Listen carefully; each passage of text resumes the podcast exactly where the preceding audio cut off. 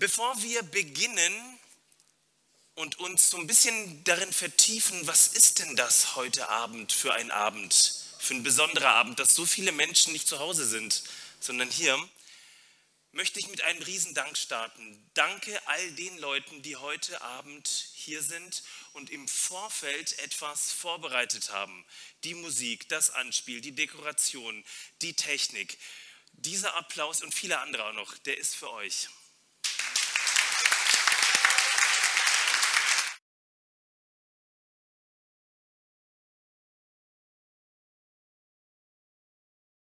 Wie sieht eigentlich ein durchschnittliches deutsches Weihnachtsfest aus? Du kannst mal mitzählen, wie oft du dich drin wiederfindest. Erstens zum Weihnachtsfest darf das bekannteste Weihnachtslied der Deutschen, gutes deutsches Lied, gut, äh, nicht fehlen. Last Christmas. Zweitens, welche Geschenke machst du deinen Liebsten? Zu 47 Prozent sind es äh, Gutscheine oder Geldgeschenke. Das heißt, du kannst dich jetzt nur noch zu 53 Prozent auf ein richtiges Geschenk freuen. Was essen wir heute Abend? Die meisten statistisch gesehen das, was hier leider nur wenige machen, Würstchen mit Kartoffelsalat ganz schön besorgniserregend, Leute. Der Alkoholkonsum der Deutschen steigt rund um das Weihnachtsfest um 36 Prozent. Und jeder zehnte Deutsche hat überhaupt keine Ahnung, warum wir Weihnachten feiern. Und bei dieser Zahl bin ich ehrlich gesagt ein bisschen hängen geblieben. Ich glaube nämlich, es sind sehr viel mehr Menschen, die nicht genau wissen, warum wir eigentlich Weihnachten feiern. Darum meine Frage an dich, warum feierst du eigentlich Weihnachten? Ich weiß, es sind immer mehrere Antworten richtig. Vielleicht feierst du Weihnachten einfach nur, weil du eine Auszeit brauchst. Die letzten Tage waren extrem stressig. Vielleicht hat dich eine Krankheit so ein bisschen gepiesackt wie mich. Ein paar Tage frei, das ist doch schön, oder?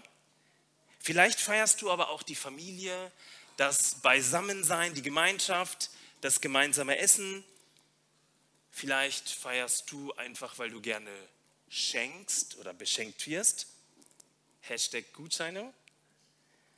Manche würden sagen, heute feiern wir den Geburtstag Jesu, aber selbst das als Antwort ist ja immer so, man könnte das ja verstehen, so nach dem Motto, wir erinnern uns vor vielen, vielen Jahren irgendwo in einem Kaff in Israel, da war doch so ein Baby Jesus vor sehr langer Zeit. Oder aber es ist so ein Teil deiner Familiengeschichte, unserer Gesellschaftsgeschichte unseres ehemals christlichen Abendlandes. Das haben wir schon immer so gemacht. Dann lesen wir die Weihnachtsgeschichte nach dem Hauptgang, quasi vor, zum Nachtisch, vor dem Nachtisch, dann wird es warm ums Herz. Oder aber Weihnachten ist das, was es von Gott her ist.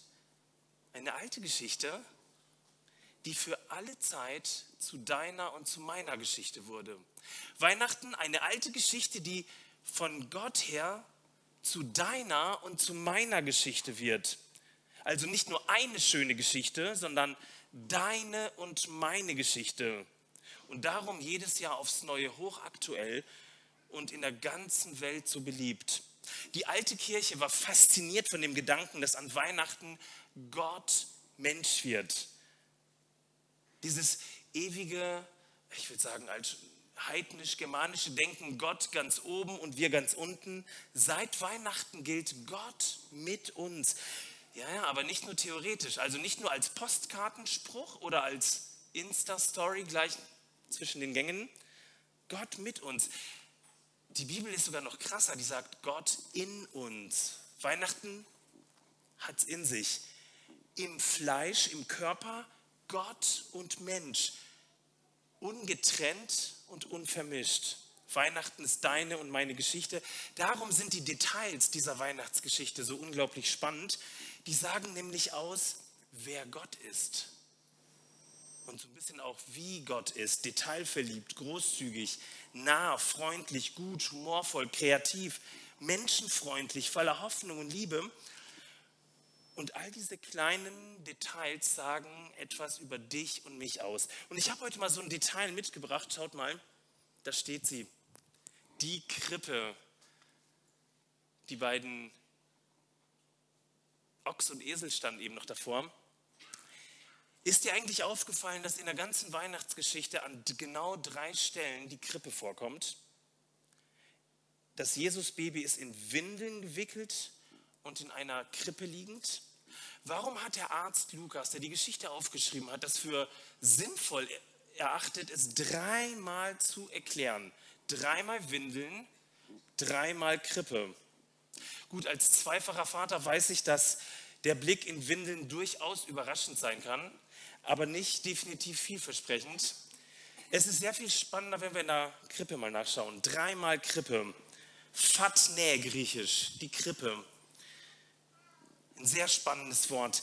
Zu meiner großen Verwunderung, als ich nachgeschlagen habe in der Ursprache, habe ich festgestellt, es heißt nichts Besonderes.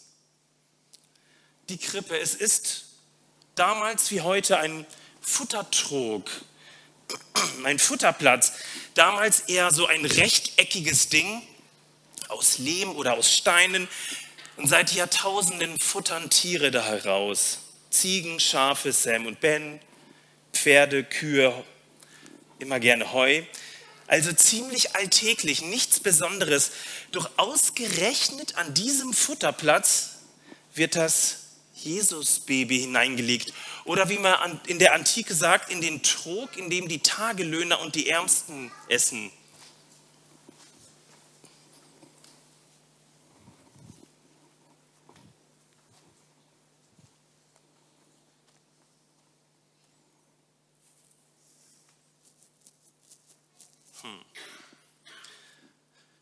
Das ist doch der allerletzte Ort, wo man ein göttliches Baby hinlegt, oder? Ich glaube, auch selbst vor 2000 Jahren gab es bessere Babyablageorte als eine Krippe. Maria, warum legst du dein Kind in eine Krippe? Ist dir das schon mal aufgefallen? Die Weihnachtsgeschichte berichtet auf der einen Seite von einer Volkszählung, die der große Imperator Augustus in Auftrag gab, einen Befehl aus seinen luxuriösen Gemächern, aus den damaligen politischen, militärischen und finanziellen Zentrum der Welt aus Rom. Und auf der anderen Seite wird Gott Mensch. Nein, nein, nicht der Imperator aus Rom, sondern der Schöpfer kommt in seine Schöpfung. Der Höchste wird Mensch das wahrscheinlich größte und zugleich kleinste Wunder der Welt, unvermischt und ungetrennt. Und er wird in eine Futterkrippe hineingelegt, an den allerletzten Ort für Menschen und für Gott. Was bedeutet das für uns 2023, dass Gott an den allerletzten Ort kommt? Ich weiß nicht, wie du die letzten Jahre Weihnachten verbracht hast, aber ich kann mich noch an diese Schwere der letzten Jahre erinnern. Das war nicht so voll wie hier. Ich weiß noch, 2020 und 2021 hat uns ein unfassbar kleines Virus extrem gestresst und die ganze Weihnachtsidylle ja, verdorben. Unabhängig davon, wie du zu dem Virus stehst, es hat es trotzdem gemacht.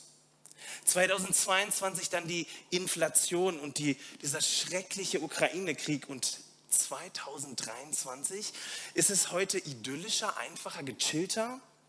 Also wenn ich so in mich hineinhöre und die Vibes von mir, meiner Familie, meinen Nachbarn, die Vibes beim Einkaufen wahrnehme, in Stuttgart, die drei Jahre der Pandemie und des Krieges, der Inflation, der komplexen politischen Herausforderungen hinterlassen in mir so ein Gefühl von Müdigkeit, von Schwere.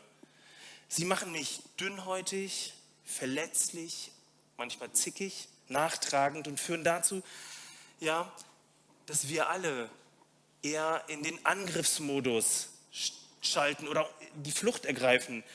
So viele Menschen mit einer Depression wie heute, unglaublich. Habt ihr mal das Wort Spaltung der Gesellschaft gehört? Seit Jahren immer wieder ein großes Thema. In mir, ich erkenne mich kaum wieder, früher war ich doch ganz anders. Und in anderen, ups, in anderen, sie werden mir immer fremder oder ich erkenne die Welt nicht mehr.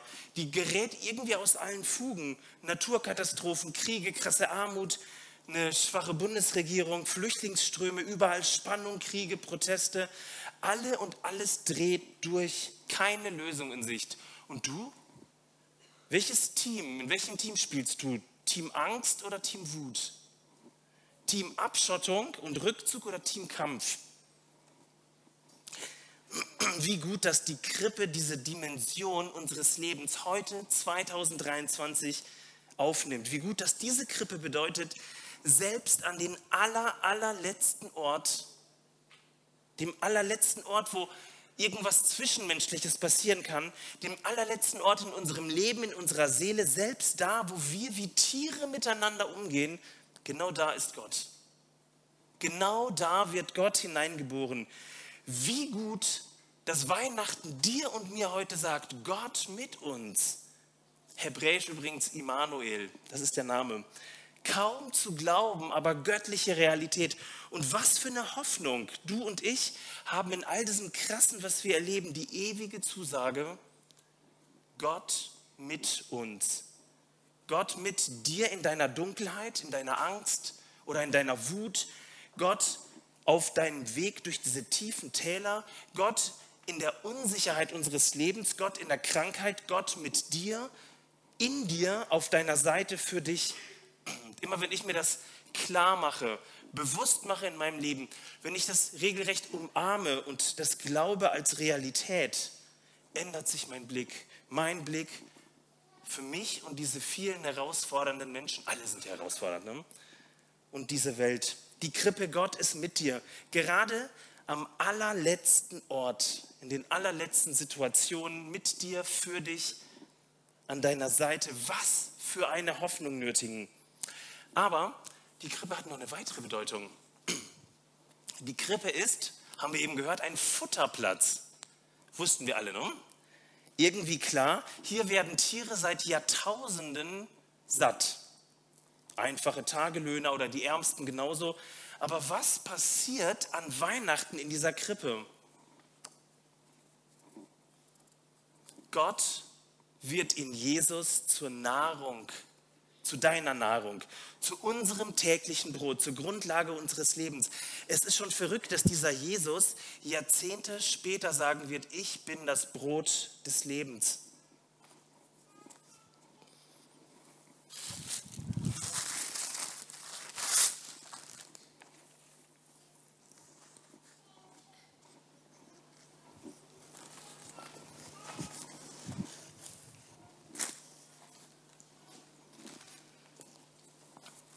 Jesus die Speise, Jesus die Nahrung, Jesus der Versorger. Nötigen, was ist das für ein hoffnungsvoller Blick auf das Jahr 2023, auf unser, unsere vielen Unsicherheiten 2024. Mitten in den unmöglichsten Herausforderungen ist Gott da. Und er versorgt uns. Er sorgt für uns. Wir werden innerlich satt damit wir nicht aus dem letzten Loch pfeifen können. Er versorgt uns, dass wir Kraft kriegen, dass wir innerlich stark werden und bleiben. Noch mehr, er versorgt uns, dass wir wachsen, dass wir uns entwickeln als Menschen. Weihnachten ist deine und meine Geschichte. Es ist die Geschichte, Gott ist da in unserem Leben. An den verrücktesten Orten, im Futtertrog. Gott versorgt dich und mich konkret nicht nur eine vage Hoffnung, sondern jetzt und hier. Er ist in deinem Leiden die geheimnisvolle Kraft, die dich trägt. In deiner Depression ist er derjenige, der dir Frieden gibt. In der Krankheit richtet er auf. In der Familienspaltung streckt er die Hand entgegen. Und Neuanfänge werden möglich. Er ist die übernatürliche Kraft, die irgendwie dieses, diese Welt noch hält wenn alles aus den Fugen gerät. Ganz konkret, er versorgt dich und mich. Ich hätte große Lust, Abendmahl mit euch zu feiern.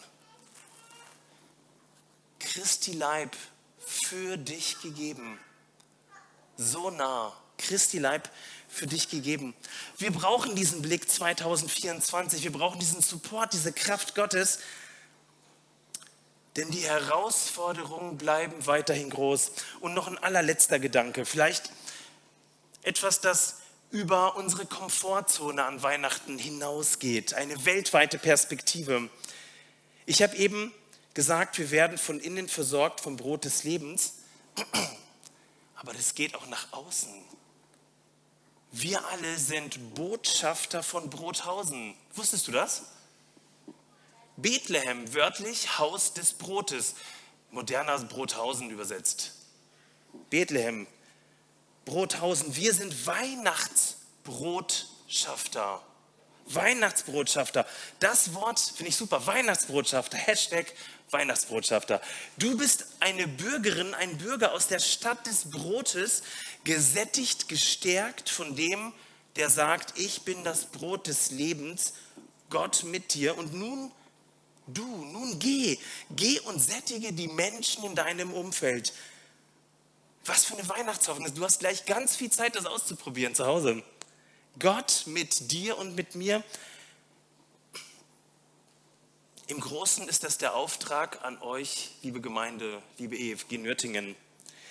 Weil ihr versorgt seid, weil ihr Weihnachtsbotschafter von Brothausen seid, weil ihr satt seid, gebt weiter, teilt, versorgt andere in ihrer äußeren und inneren Not die EFG als Brothausen für die Stadt nötigen, für die gesamte Nachbarschaft. Kirche als Brothausen für die ganze Welt. Wir empfangen und geben weiter. Wir empfangen und geben weiter. Ich habe zwei wundervolle Kinder und wenn es Sommer ist, öffnen sie gern die Balkontür und rennen raus. Wir wohnen in Stuttgart im ersten Stock und wenn Sie auf dem Balkon stehen, sehen Sie ganz häufig unsere Nachbarn aus dem Erdgeschoss, die einen Garten haben und entweder einen Whirlpool oder oft so einen Swimmingpool aufbauen im Sommer. Den machen sie mit Wasser voll und planschen genüsslich bei 37 Grad in Stuttgart-Möhringen. Meine Kinder stehen im ersten Stock und gucken und sagen, oh, wie schön, und jedes Jahr aufs Neue passiert es, dass unsere Nachbarn sagen, ja, irgendwann mal könnt ihr dazukommen. Irgendwann mal. Mit großen Augen stehen meine Jungs oben am Geländer und schauen runter, unterhalten sich mit den Nachbarn mit ganz großen Augen. Seit Jahren passiert das nun, jedes Jahr aufs Neue. Zuschauen ist irgendwie Medium, oder? Ist irgendwie echt Medium. Teilhabe ist Premium. Wie wäre es, wenn wir andere teilhaben lassen könnten an diesem Brot des Lebens, das uns satt gemacht hat? Wir haben Brot, wir sind satt, aber ist es nicht so mit unseren Nachbarn? Ich glaube, sie haben, sie meinen das auch gut. Und vielleicht sagen sie sich, ach, wenn wir nicht so gestresst wären, dann könnten eure Kinder auch kommen. Im Alltag haben wir oft gar keine Zeit und keinen Raum, weder für zwei Nachbarskinder noch für andere Leute. Wir haben quasi kaum Ressourcen, das weiterzugeben, was uns geschenkt wurde. Aber wie wäre das in unserer Welt, in unserer Nachbarschaft, wenn wir wenigstens mal Kontakt hätten als Brotweitergabe oder Zeit zum Reden oder geschweige denn ein gemeinsames Essen im Garten? Wenn man das teilt, was man hat, und genau das wünsche ich dir, das wünsche ich euch als Gemeinde an Weihnachten. Entdeckt den sensiblen und gleichzeitig großzügigen Blick Gottes für dich und diese Welt. Erlebe und vertraue, dass Gott an den allerletzten Orten deines Lebens ist, war und sein wird.